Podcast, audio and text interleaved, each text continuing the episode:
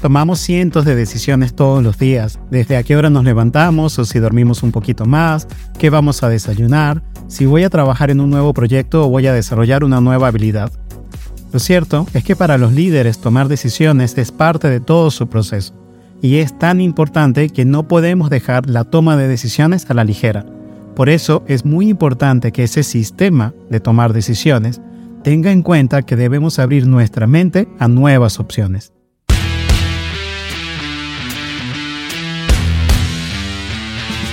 Bienvenidos a Líderes Agilistas. Para alcanzar el estado de ganador requieres de toda la ayuda posible y en este espacio encontrarás reflexiones y herramientas que despertarán el líder que llevas dentro de ti, porque sabemos que todos estamos en el mismo ramo de negocio, estamos en el negocio de lidiar con las personas. Por ello, hemos preparado información y herramientas para establecer cimientos en tu camino hacia el éxito. Sin más preámbulos, comencemos.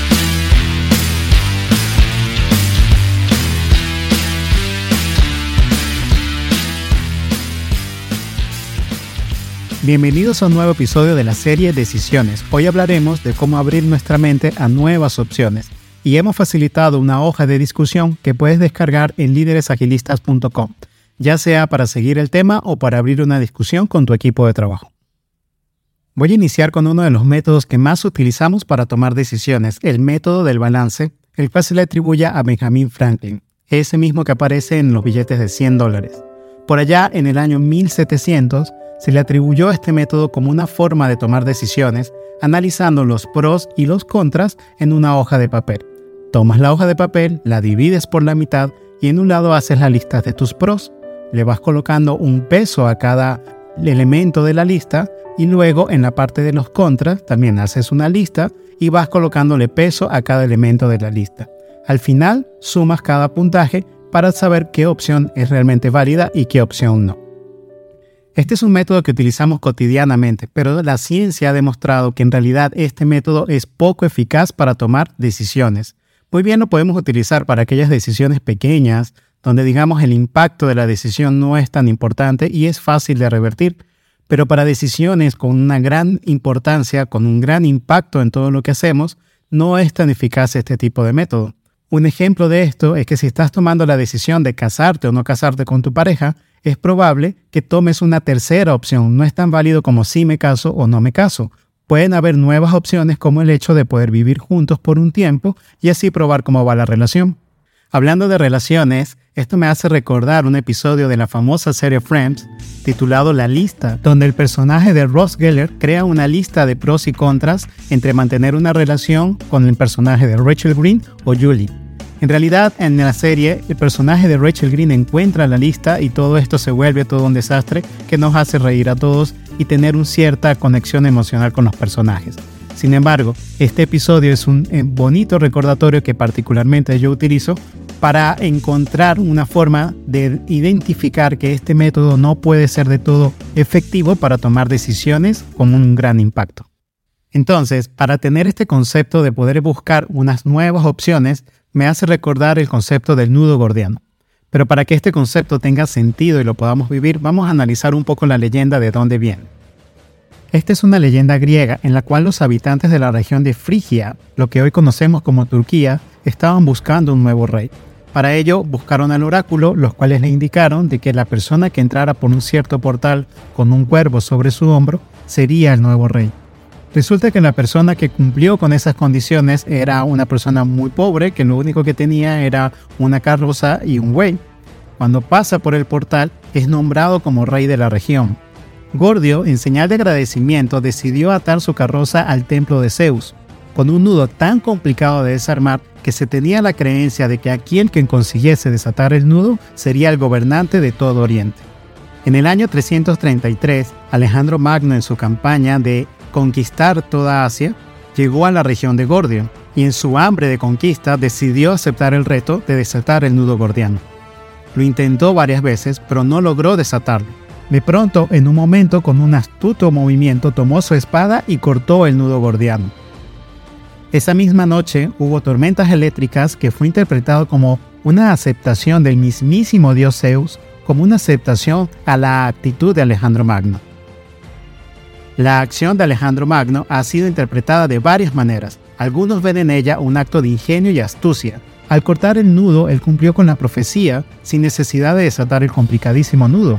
Otros ven en esta acción un acto de arrogancia y falta de respeto hacia las tradiciones y las profecías. En cualquier caso, después de cortar el nudo, Alejandro continuó con su conquista de Asia y se convirtió en uno de los líderes más poderosos de la antigüedad. El nudo gordiano es hoy en día un símbolo de la capacidad de resolver problemas difíciles de manera drástica y eficaz, pero fuera de lo convencional. Esta leyenda es un perfecto recordatorio de que no necesariamente tenemos dos opciones como desatar el nudo o no desatarlo. Pueden haber otras opciones que son realmente mucho más favorables con resultados tal vez un poco mejor. Es en esencia un recordatorio de que necesitamos abrir nuestra mente a nuevas opciones.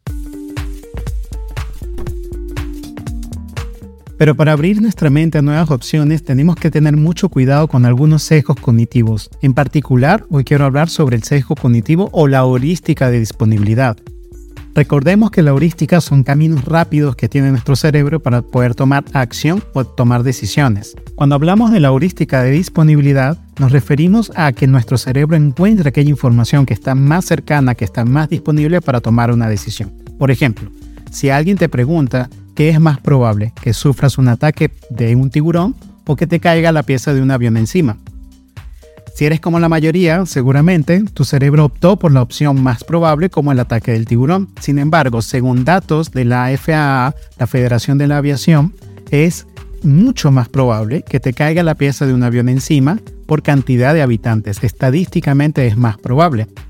Pero vamos a ver un ejemplo un poquito más cercano a nuestra realidad.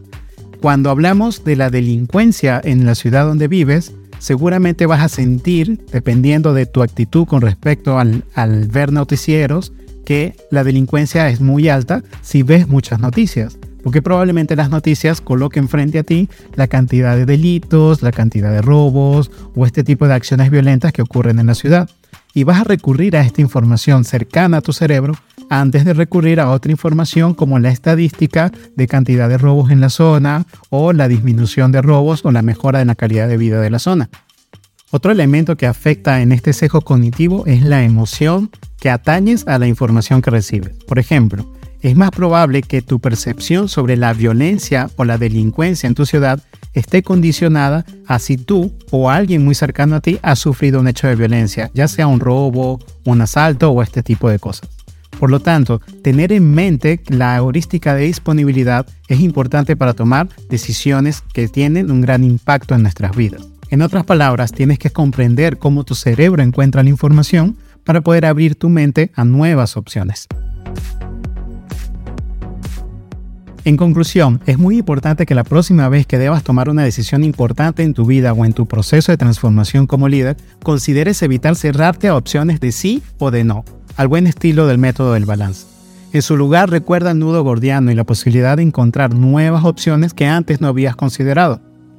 Y para lograr esta apertura a nuevas opciones, debes cuidar los sesgos cognitivos que influencian en tu proceso de toma de decisiones, en particular la heurística de disponibilidad que puede llegar a cerrar tus opciones a solamente datos incompletos y sesgados.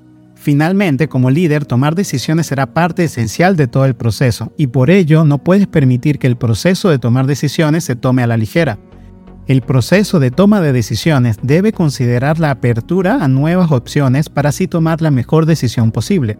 Y si bien una buena decisión no asegura un buen resultado, las posibilidades de éxito se verán aumentadas mientras mejor sean las decisiones que tomes. Por lo tanto, una apertura a nuevas opciones es necesaria en un proceso de toma de decisiones. Por último, solo me queda recordarte que si la información presentada aquí ha sido de valor para ti, comparte este episodio con alguien más o discute el tema con tu equipo. Para ello, hemos preparado una hoja de discusión que encontrarás en líderesagilistas.com. No dudes en contactarnos porque en Líderes Agilistas nos encantaría hablar contigo, ya sea porque quieres sumar tu voz o porque tan solo quieres decir hola. Estaremos felices de que nos contactes. Recuerda ser el líder que todos aman y lleva a tu equipo hacia el éxito. Nos vemos en una próxima oportunidad.